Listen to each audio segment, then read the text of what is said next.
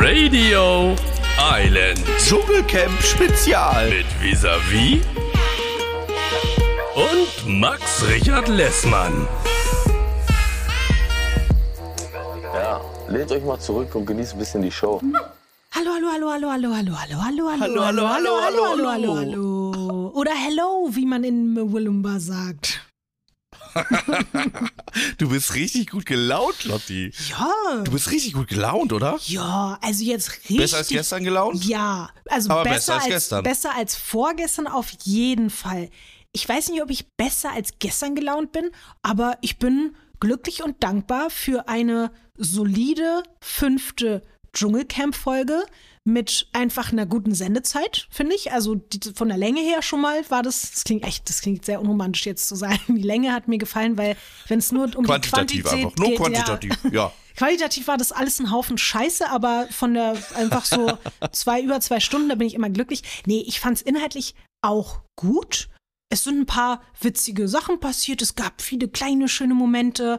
Ich bin jetzt noch nicht so, dass ich sage, das, was wir am allerersten Tag gesagt haben, von wegen, das ist das beste Dschungelcamp aller Zeiten, das fühle ich noch nicht wieder. Aber ich bin ganz, ich bin ganz okay unterwegs. Und wie ist bei dir? Also ich bin schon wieder auf dem äh, Back on Track, weil ich bin ja so ein äh, Sammler und so ein Sucher, was so die Zitate angeht. Und ich finde, dass das eine Folge war, die voller Zitate war. Also wirklich ein ganz bunter Strauß mit irgendwie Absurditäten, die da gesagt worden sind. Also zum Beispiel, ich möchte das nur anteasen, ich will es noch nicht sagen, aber Mike Heiter ähm, hat quasi ähm, meinem anderen großen Idol Erich Kästner etwas entgegengesetzt, äh, einer großen Weisheit von Erich Kästner, seine eigene Weisheit entgegengesetzt. Darüber müssen wir auf jeden Fall an einer anderen Stelle sprechen. Wow, Max mischt heute wieder Reality mit, mit großer Literatur. Das ist, das ist schön, dass das jetzt hier auch regelmäßig passiert. Stimmt. Und das können wir schon mal anteasen, Max. Ich habe dir vorhin gesagt, beziehungsweise dich gefragt bei WhatsApp, ob ich mir mal wieder ausnahmsweise jetzt innerhalb einer kleinen Dschungel-Spezialfolge eine kleine Trash-TV-Poesie wünschen darf. Habt ihr auch das Thema genannt? Du hast ja gesagt.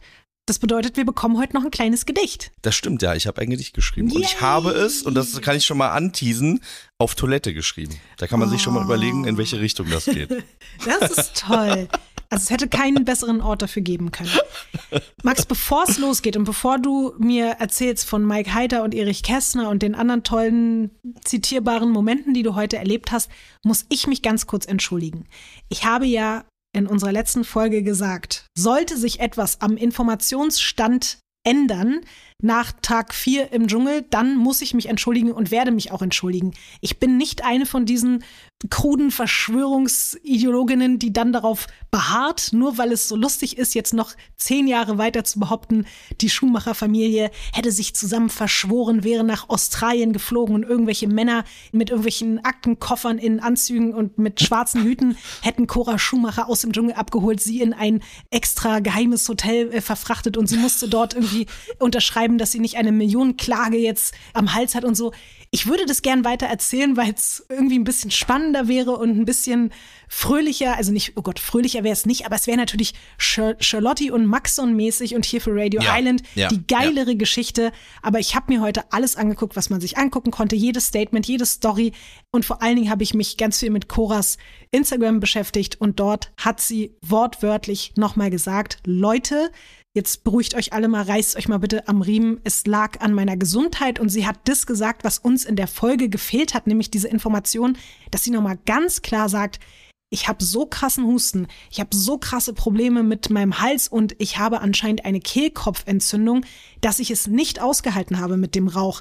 Und dann hatte ich so einen Moment, wo ich mich fast ein bisschen geschämt habe, weil verrückterweise war die Diagnose Kehlkopfentzündung das aller, allererste, was ich als richtige Diagnose nach meiner Covid-Erkrankung damals bekommen habe. Krass. Also noch bevor das alles losging mit meinem Herzen und mit Diabetes und so weiter, war das die Ansage, ey, du hast eine Kehlkopfentzündung und das war ganz schrecklich, weil mein, mein Hals hat so gebrannt noch über Wochen und Monate und ich konnte auch plötzlich, also was mich vorher gar nicht gejuckt hat, wenn jemand in meiner Nähe geraucht hat oder so, das konnte ich nicht mehr aushalten und deswegen ist mir dann bewusst geworden, dass das, was wir gestern gesagt haben, nämlich so, ja, was soll denn das mit dem Rauch? ja, auf einmal wurde es mir klar, es ist doch viel schlimmer, als wir das, glaube ich, uns vorstellen konnten in dem Moment. Und sie hat sogar dann auch nochmal gesagt, ey, mit diesem Gefühl, dass du da diesen brennenden Rauch einatmest und die ganze Zeit mies am Husten bist, bist du einfach in einer Fernsehshow falsch, wo ein Lagerfeuer das Ja, Zentrum des ja. Geschehens ist, worum sich alles dreht und da den ganzen Tag Rauch produziert wird, von morgens bis abends. Ich habe es nicht ausgehalten, es tut mir leid. Scheiße, aber es ging nicht. Und deswegen, wie gesagt, ich entschuldige mich bei der Familie Schumacher, ich entschuldige mich bei Cora Schumacher und am Ende waren dann doch nicht die schuld, sondern am Ende war einfach Oliver Pocher schuld, weil der hat sie mit Corona angesteckt und beim Sex und deswegen hat sie Corona bekommen und deswegen hat sie jetzt wahrscheinlich eine Kehlkopfentzündung und der ist schuld an allem, so wie immer einfach. Und deswegen, das ist jetzt das Fazit. Meinst du eigentlich, wir werden den irgendwann im Dschungelcamp sehen? Oliver Pocher? Das glaube ich nicht. Nee, dafür denkt er, dass er zu schlau und zu cool und zu wenig bedürftig in alle Richtungen ist, sowohl was Geld als auch Sendezeit betrifft. Ich glaube nicht, dass der dort auftauchen wird. Aber meinst du nicht, dass irgendwann der ganzen Welt auffallen wird, dass der gar nicht lustig ist? Weil das wusste die Welt ja zwischendurch ganz kurz, bevor er sich dann an den Haaren von Michael Wendler wieder aus dem Sumpf rausgezogen hat, dass der gar nicht äh, lustig ist und irgendwie auch ein gemeiner, fieser Typ.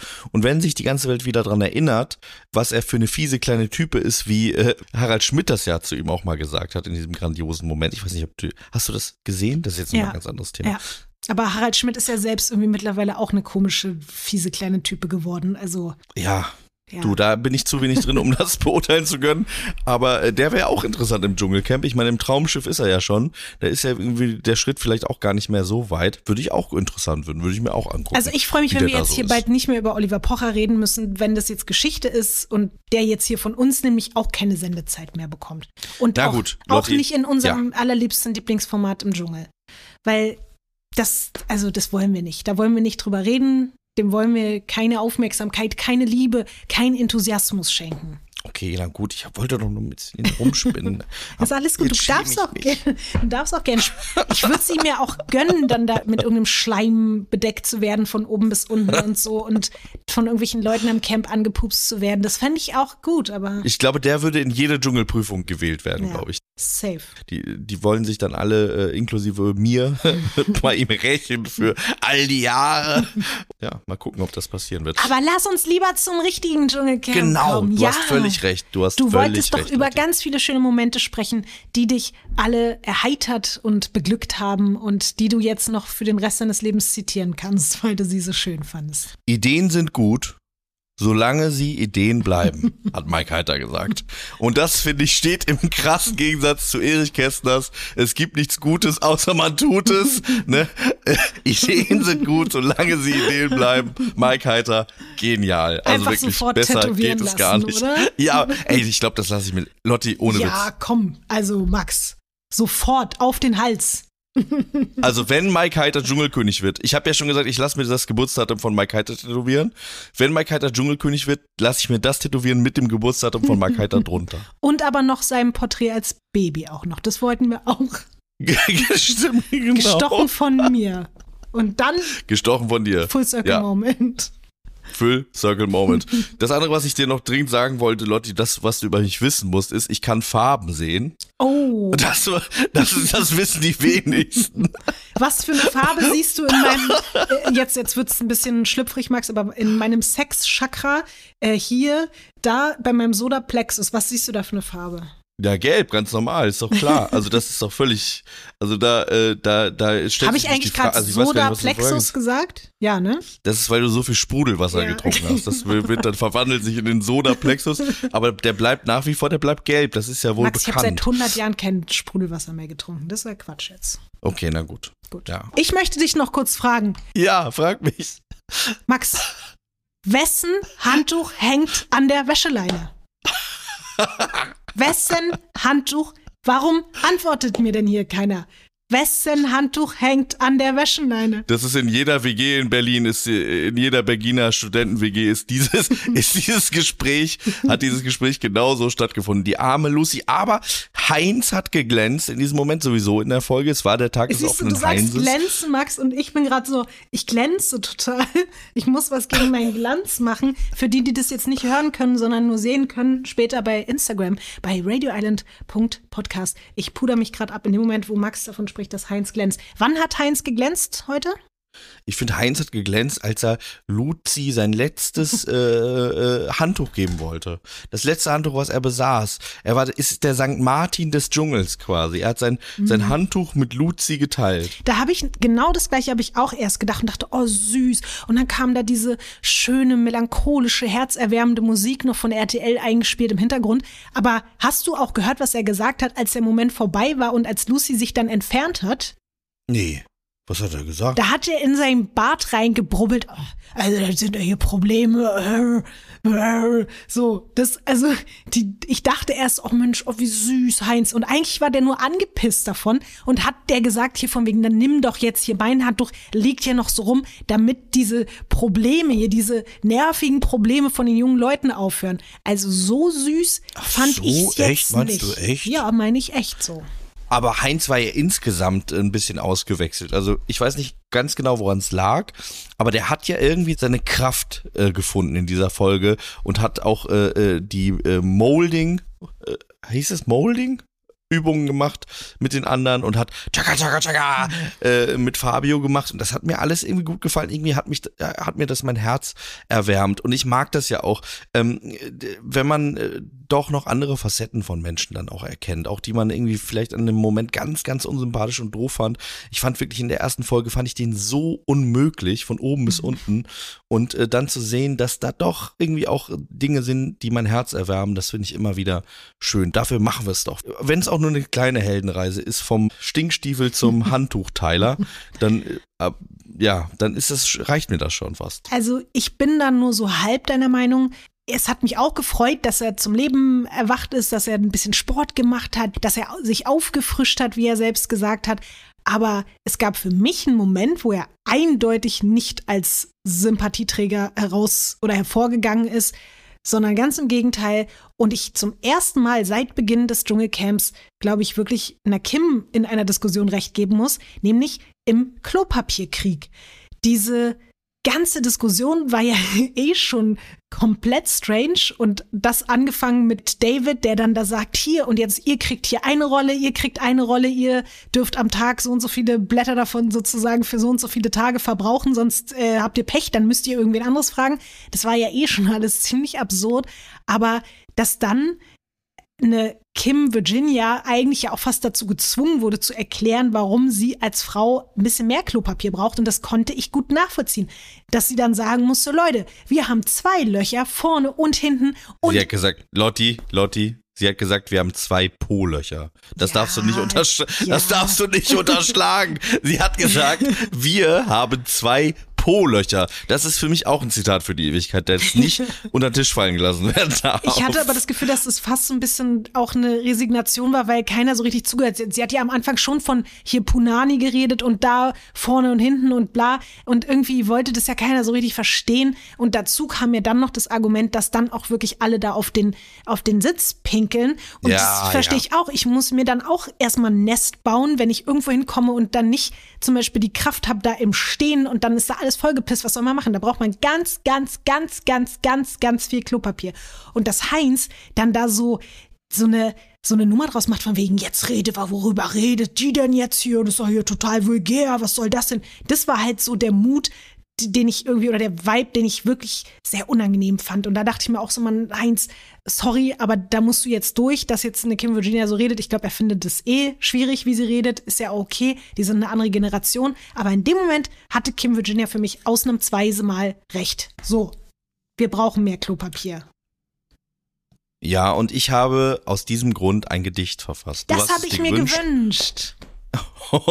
Und hier ist nun brandneue Reality Poesie. Dschungelspezial.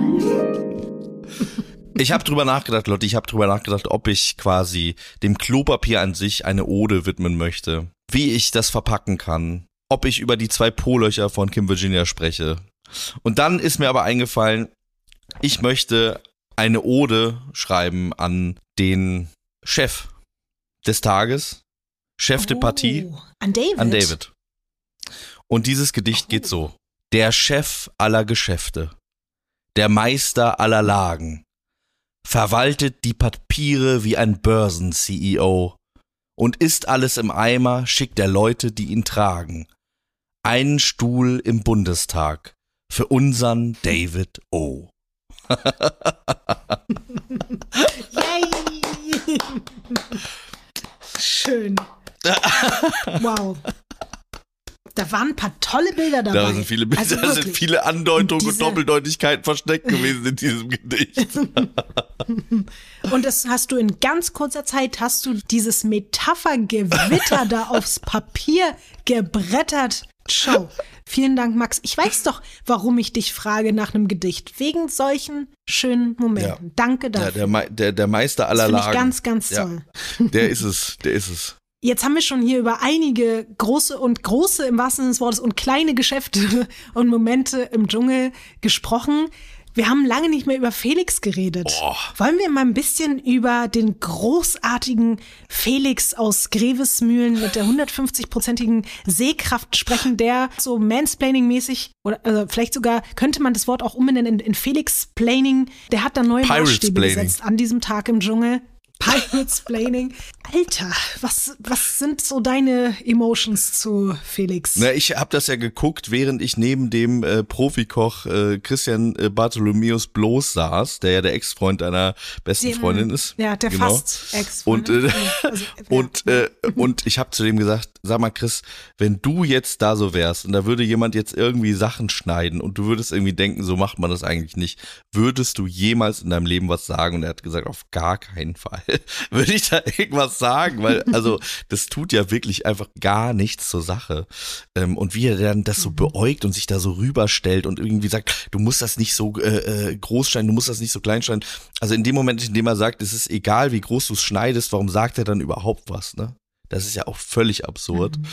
Ja, fand ich ganz, ganz unangenehm. Und die haben ihm natürlich auch richtig einen reingewirkt mit diesem Supercut von seinen ganzen unangenehmen, prahlerischen Momenten. Ne? Also muss man auch sagen, damit haben sie ihm auch. Black Eyed Peas. Ich war mit den Black Eyed mit Peas Black Eyed. Peas einfach feiern. Wow. Und ich bin Pirat und ich habe die Piratenmütze tätowiert. Und da sind Bomben, Drecksbomben und äh, auf der Bühne hochgegangen. Ja, also der ist nicht gut weggekommen und wir mochten ihn ja von Anfang an nicht. Die Frage ist, gibt es Hoffnung für Felix von Jascherow? Gibt es eine Möglichkeit, eine Heldenreise zu äh, finden? Wird er irgendwie merken, dass das alles nichts wert ist, was er da als Werte irgendwie angibt? Dass es eigentlich um was anderes geht, dass es um Zusammenhalt, um Freundschaft, um Liebe geht und nicht um irgendwelche äh, Ausbildung und Sehfähigkeiten. Also äh, ihm scheint es ja ganz, ganz wichtig zu sein, seinen Wert festzustellen vor den anderen. Er hat, glaube ich, ganz große Probleme damit, dass er nur in Anführungszeichen der Typ von GZSZ ist, wo ich mich frage, warum ist der denn nur der Typ von GZSZ? Das ist doch ein riesen äh, Ding, dass er seit 20 Jahren da spielt, äh, super krass in der Öffentlichkeit ist. Das reicht ihm anscheinend nicht, er fühlt sich da nicht ernst genommen mit und dann kommen diese ganzen Sachen da oben drauf. Dieses, er hat den Hensler geschlagen und äh, irgendwie äh, seine Ich Sehfähigkeit. dachte erst, er hat ihm wirklich aufs Maul gehauen. Ich war kurz total verwirrt wegen dieser Pilotgeschichte. ja. Dachte ich wirklich kurz, weil ich dieses Format noch nie geguckt habe, dieses Schlag den Hensler. Und ich dachte so, krass, Felix von Jascherow hat Hensler aufs Maul gehauen. Das ist ja krass. Aber ja, dann dachte ich hier schon, kann ich dir eine neue ja. Radio Island äh, True Crime Geschichte erzählen, aber leider nicht. So wie Moses Pelham äh, Schlag den Rab äh, gemacht hat. Mal. Mhm. Genau.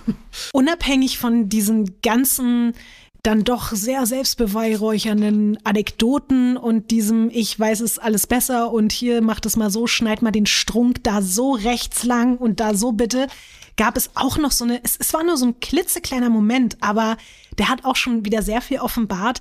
Eine Ja, Anja, ja, die weinend von der Dschungeltoilette läuft und dann kommt Felix entgegen und er gibt ja einen maximalen Krass, ja. Fick und Das läuft einfach vorbei. krass. Und wer macht Ja, denn sowas? Also wirklich. außer du hast Ja, diese wirklich. Person oder du bist wirklich ein ganz schlechter, ganz ignoranter, bösartiger Mensch. Was ist Ja. das? Selbst jemand, den ich nicht leiden kann, da würde ich ganz kurz anhalten und sagen, ist alles okay. Ja, genau. Man muss ja dann nicht kuscheln oder so, man muss die Person ja nicht in den Arm nehmen, aber nur zu fragen, ist alles gut? Ja. So, das hat doch jeder von uns in, also das ist doch ein Reflex, Voll, oder nicht? Voll. Aber Das anscheinend fand ich nicht. wirklich auch erstaunlich. Das habe ich mir nämlich Mhm. auch groß aufgeschrieben, weil ich das so krass fand. Aber schön, dass dir das auch Mhm. aufgefallen ist. Ich glaube, wir zwei sind aber auch so Leute, das haben wir schon mal festgestellt, wir sagen am Tag tausendmal Danke und Bitte und Entschuldigung und wahrscheinlich ist es halt für uns deswegen auch undenkbar. Ich finde es nicht nur so super unempathisch, sondern auch total unhöflich so. Also es ist irgendwie auf ganz vielen Ebenen so und einfach ignorant. Aber gut, vielleicht gibt es da wieder andere Gründe für, die dazu geführt haben, aber schön, dass wir es uns beide aufgeschrieben haben. Ich wäre damit jetzt auch bei einem Thema, über das ich auch unbedingt mit dir sprechen Ja. muss, Max. Ania. Ja.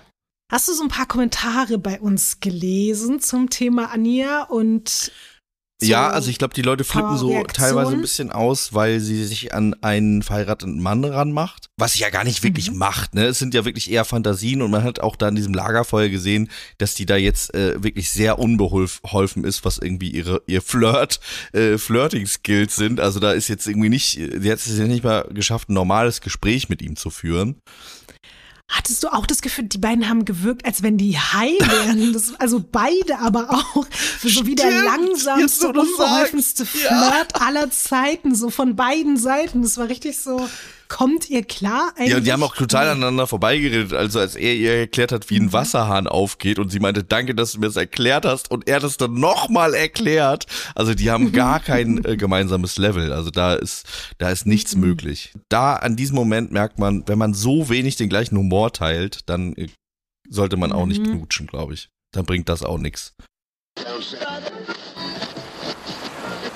Jetzt kommt eine Werbeinsel. Lotti, es klingt jetzt vielleicht ein bisschen ausgedacht, aber es ist tatsächlich so passiert. Es ist so passiert, wie man sich das vorstellt. Ich war ja in Amerika, wir sprachen Mhm. darüber. Und während ich noch in Amerika war, merkte ich, dass es an der Zeit ist, mein Leben zu ändern. Also wirklich, die Ernährung da hat mich wirklich komplett kirre gemacht. Ich hatte Mhm. nach äh, zwei Tagen so schlimme Bauchschmerzen, dass ich dachte, ich kann nie wieder was essen. Und da habe ich Mhm. gemerkt, ich möchte meinen Lebenswandel ändern. Ich habe in den letzten Jahren mich wenig bewegt, ich habe viel gegessen, mich ungesund ernährt und ich möchte das ändern. Und das, seitdem ich wieder da bin, bin ich auch auf einem ganz guten Weg, was die Ernährung angeht, wo ich noch nicht so auf einem guten Weg bin, wo ich aber unbedingt einsteigen möchte und deswegen freut es mich auch sehr, dass wir heute den Partner FitX bei uns hier im Podcast haben. Ich möchte auch wieder Sport machen, ich möchte mich wieder mehr bewegen. Ich freue mich sogar fast darauf, mich zu Mhm. bewegen. Also auch nur fast. Es ist für mich immer ein bisschen ein kleiner Angang, aber ich freue mich darauf, dass ich wieder ein bisschen beweglicher werde, mich ein bisschen besser in meinem Körper fühle. Und für alle Menschen, die einen ähnlichen Drang gerade haben wie Max, ich muss zugeben, ich habe den Drang auch, ich würde das auch sehr, sehr gerne wieder machen, aber ich höre auch nicht auf davon zu träumen, dass es vielleicht irgendwann so sein wird. Aber wenn ihr gerade in der Lage dazu seid und wenn ihr auch Bock habt und Motivation verspürt, irgendwie euch und eurem Körper einfach was Gutes zu tun, dann können wir euch nur FitX ans Herz legen. Das ist ein Fitnessunternehmen mit rund 105 Studios in ganz Deutschland. Und damit ihr fit in den Frühling starten könnt, gibt es jetzt den FitX Super Sale. Das bedeutet, wenn ihr euch noch bis zum 30.04. in einem FitX in eurer Nähe anmeldet, könnt ihr euch die Mitgliedschaft für 24 Euro pro Monat sichern, bevor der Beitrag am 1.05. auf 29 Euro im Monat angepasst wird. Es gibt da auch noch ein paar Dinge, die definitiv dafür sprechen, sich ein FitX-Abo zu holen. Denn in diesem Preis ist wirklich alles inklusive. Außerdem haben die Studios 24 Stunden geöffnet. Es gibt zudem 37 Live-Kurse pro Woche. Das ist richtig, richtig viel. Es gibt kostenlose Trainingspläne und Getränke auch noch mit drin. Außerdem sieben verschiedene Trainingsbereiche und es gibt ein Starter-Pack als Willkommensgeschenk. Ich finde, das klingt alles richtig gut, Max. Und ich glaube, du bist der Erste, der sich jetzt mal darum kümmern sollte, sich da im FitX Super Ja. Sale mal schön hier eine kleine Mitgliedschaft reinzuholen, damit du genau das dir erfüllen kannst, was du willst, nämlich mehr Bewegung und dadurch dann hoffentlich eben auch mehr, mehr Wohlbefinden wieder. Ja, ich freue mich, ich freue mich wirklich darauf. Ich freue mich wirklich darauf, wenn ihr auch Bock habt. Alle Infos zum FitX Super Sale findet ihr wie immer auch in den Show Notes. Werbung Ende. Mir hat tatsächlich eine Freundin geschrieben, ich darf ihren Namen nicht nennen, aber liebste Grüße an dich.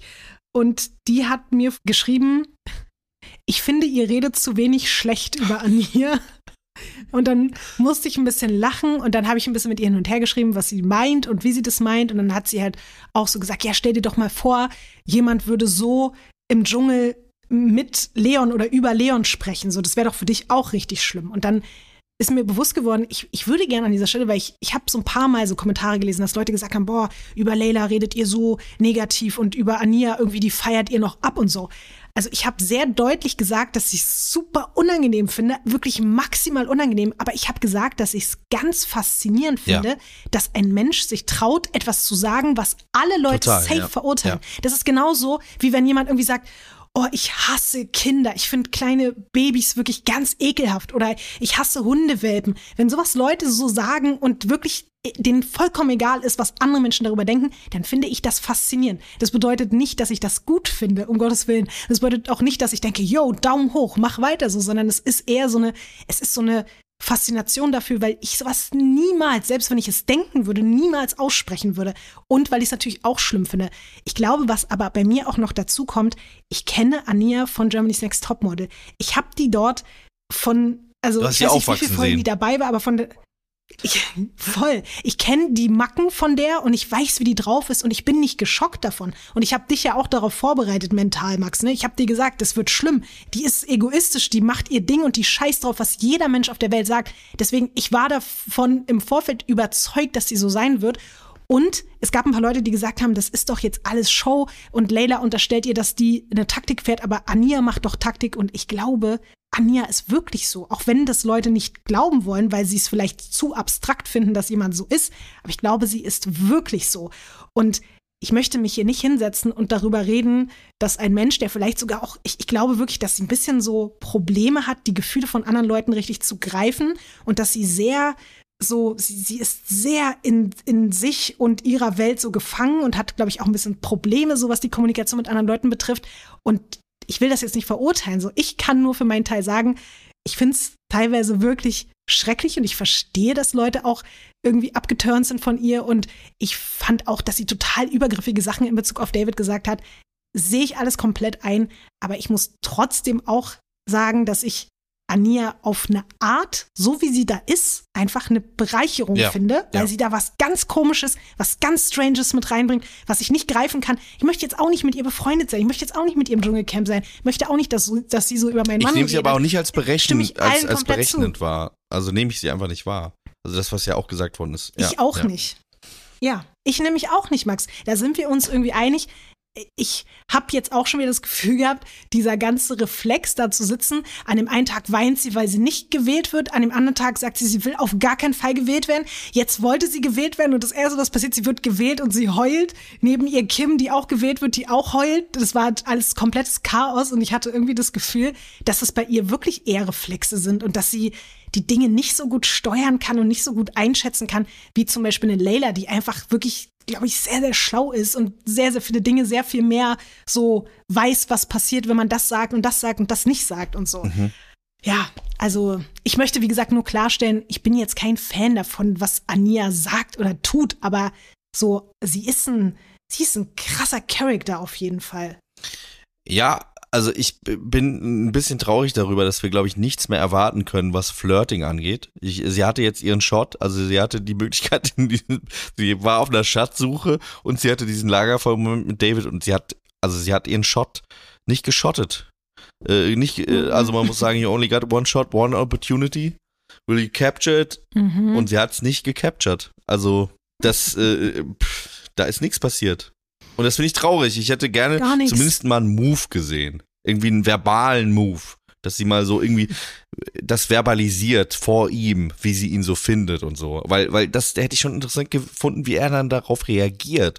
Weil er ist ja. Sie war, sie war high. Und er ist ja jetzt auch jemand, ja. wo man sagen muss, der ist, ähm, also ich glaube, der ist, der, der, der ist jetzt nicht unglaublich souverän im menschlichen äh, äh, Kontakt. Also der ist, glaube ich, sehr diszipliniert, sehr straight, der weiß genau, was er kann, was er will. Aber ich glaube, wenn unvorhersehbare Ereignisse eintreten, dann ist der komplett überfordert. Und wenn die jetzt sagen würde, mhm. äh, du, sag mal, würdest du eigentlich mal gerne mit mir schlafen? dann würde ich zumindest gerne das Gesicht sehen, weil ich glaube, Worte kommen da nicht mehr viele raus aus ihm.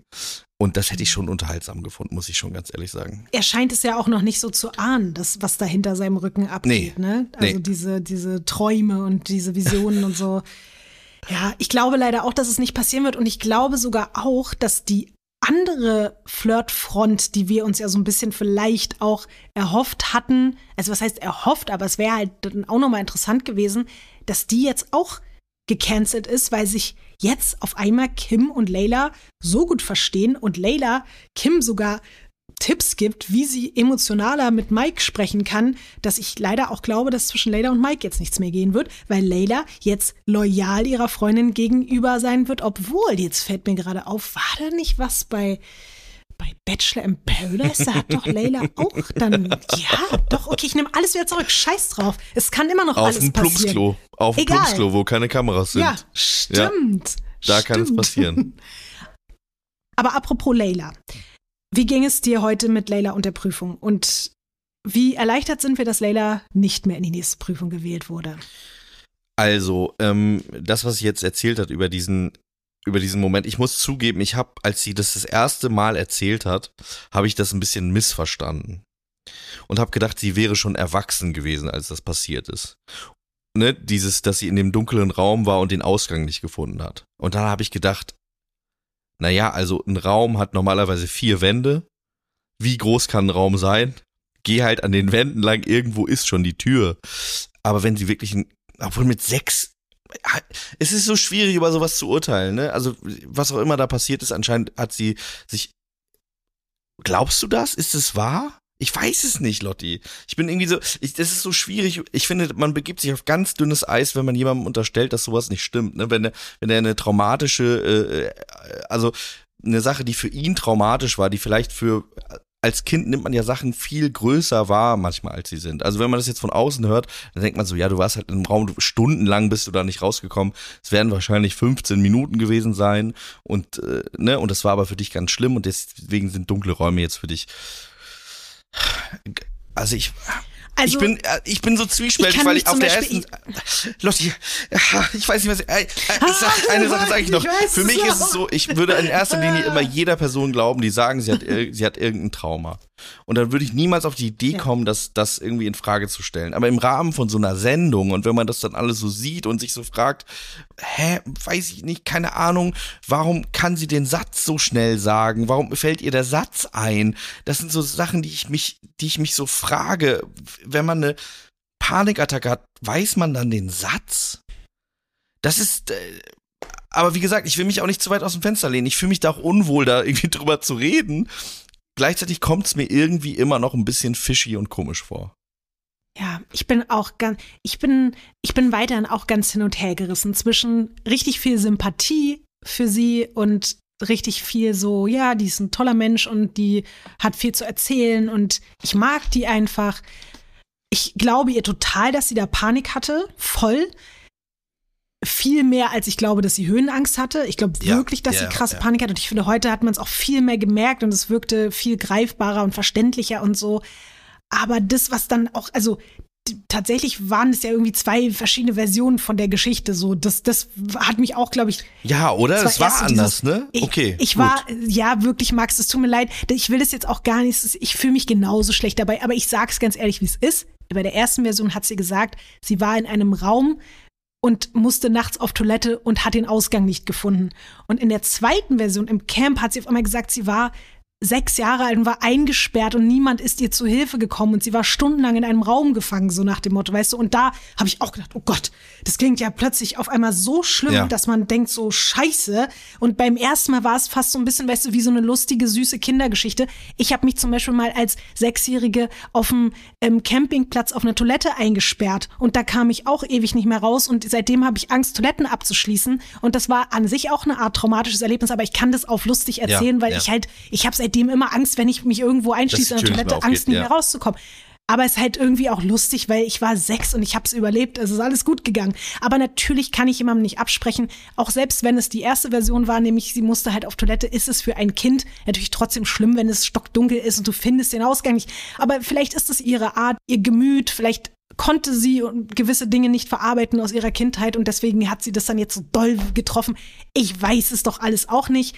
Ich bin einfach froh, dass sie jetzt keine Dschungelprüfung machen muss, auch für sie, weil ich hatte dann wirklich das Gefühl, vielleicht war sie jetzt erleichtert ich hoffe, sie kommt jetzt ein bisschen zur Ruhe. Ich finde nämlich, sie kann auch total glänzen mit Gesprächen dort. Ich mag irgendwie diese Kombination aus Fabio und Leila. Die führen jeden Tag irgendwie spannende, süße kleine Gespräche. Ja. Ich mag das, dass sie da ist. Ich brauche sie aber nicht mehr in der Dschungelprüfung, weil ich brauche weder, dass sie nach einer Sekunde schreit und abbricht, weil da sind wir wieder dabei.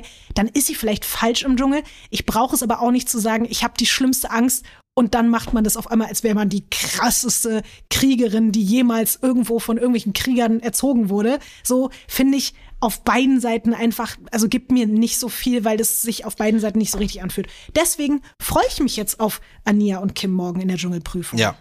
Ich äh, frage mich, warum Kim, warum Kim jetzt so doll geweint hat dass sie in die Dschungelprüfung musste. Weil sie hat doch die letzte Prüfung, die sie hatte, hat sie doch äh, total durchgezogen irgendwie äh, und auch die davor. Also ich, ich habe das jetzt nicht verstanden. Ich habe gedacht, macht sie jetzt. Ich hatte zwischendurch das Gefühl, auch die Verbrüderung mit Layla da muss ich auch sagen, ich bin bei Kim einfach ein bisschen skeptisch, dass die einfach ihre Fälle ja, davon äh, schwimmen sieht und sieht so, äh, sie hat zwischendurch gesagt, ja, ich finde das gar nicht schlimm, dass Layla jetzt gewählt wird, dann habe ich irgendwie frei, die Queen hat frei und so, aber dass sie sich eigentlich ärgert darüber und denkt, Mann, ich äh, krieg das hier mit Mike nicht hin, dass ich den irgendwie aus der Reserve locke. Ähm, ich habe auch sonst eigentlich keine Storyline hier am Start. Ich werde auch nicht in die Prüfung mehr gewählt. Layla nimmt mir quasi eigentlich die Butter vom Brot. So, das Gefühl hatte ich die ganze mhm. Zeit und dann kam es irgendwie zu diesen Momenten, wo sie dann zusammen irgendwie sich zusammengerauft haben. Also ich habe da ganz, ganz große Skepsis, was, was die Beziehung zwischen Layla und Kim angeht. Ich halte das nicht für äh, aufrichtig von, von Kims Seite aus und deswegen habe ich mich komplett gewundert, dass sie dann, oder vielleicht auch nicht gewundert, weil das kann sein, dass das irgendwie dann auch Teil ist, dass sie sagt, okay, bei Layla hat das ja irgendwie ganz gut funktioniert mit dem Wein, dann mache ich das jetzt auch mal oder keine Ahnung, dass sie dann da so geweint hat, weil sie ja sonst relativ gefasst ist, ne? Also, das ist ja schon eine Person, die relativ gefasst ist und irgendwie klar ist in ihrem ganzen Zeug. Das passt irgendwie, finde ich, vorne und hinten nicht. Ich habe das Gefühl, Max, unser Fake-Radar ist so an wie noch nie. Ne? Wir sind die ganze Zeit, wir haben die ganze Zeit einen Alarm nach ist es dem übertrieben? anderen. Sollen wir damit, müssen wir damit aufhören? Ist es nervig? Es ist so, fühlen wir uns halt, was sollen wir machen? Wir kennen diese Leute, wir mögen sie ja auch dafür, aber wir sind auch schlau. Wir haben Antennen, wir haben ganz feine, kleine Antennen und dadurch, dass wir da so tief drin sind, ist ja, es für mich nachvollziehbar. Und den Spinnensinn also, haben wir. Ja, ich, ist okay, wenn jetzt Leute vielleicht davon enttäuscht sind oder genervt sind, weil sie gerne die Realität komplett in ihrer vollsten Form spüren und fühlen wollen und sich davon nicht stören lassen wollen, dass wir zwischendurch mal sagen, ja, ich weiß es nicht so, ich weiß einfach nicht so genau.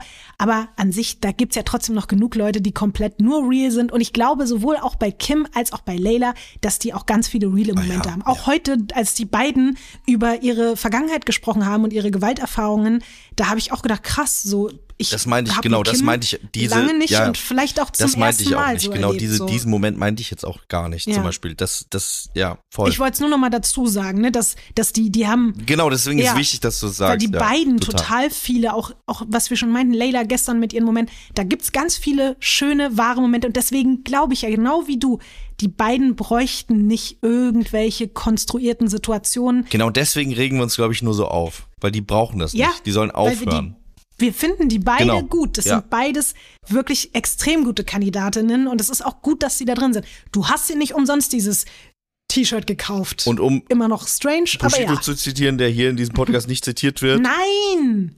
Hey, nee, das ist verboten. Du willst ja jetzt nicht hier zum Schluss Bushido zitieren.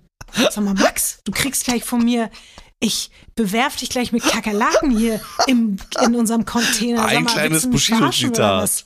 Nein, nein, okay. auf gar keinen Fall. Das kannst du gerne jetzt gleich irgendwem anders erzählen. Das kannst du jetzt Sonja Zietlow zu ihr gehen und ihren Bushido-Zitat okay. hier zu, zu Gute Nacht mit auf den Weg geben. Gut, dann möchte ich aber ein anderes Zitat äh, bringen und zwar von Sarah Kern. Ich werde von Rittern begraben. Das war wirklich mit das schönste Zitat wahrscheinlich in der ganzen ja. Folge. Und äh, sie hat ja gesagt, man kann es googeln und Lotti, ich habe quasi als Maxon, der ich bin, habe ich es mir nicht nehmen lassen, genau das zu tun. Lotti, ich habe es gegoogelt. Oh. Ich habe gegoogelt, Und was ist dabei Ihr willst du erstmal rausgekommen? wissen, was ich gegoogelt habe. Sarah Kern Ich habe Ritter, ist Sarah stimmt. Kern ein Ritter? Habe ich gegoogelt. also, und es steht hier tatsächlich. Lotti, es ist wahr. Sarah Kern wurde Was? der Rittertitel des Ordo Byzantus Sancti Sepulchri verliehen.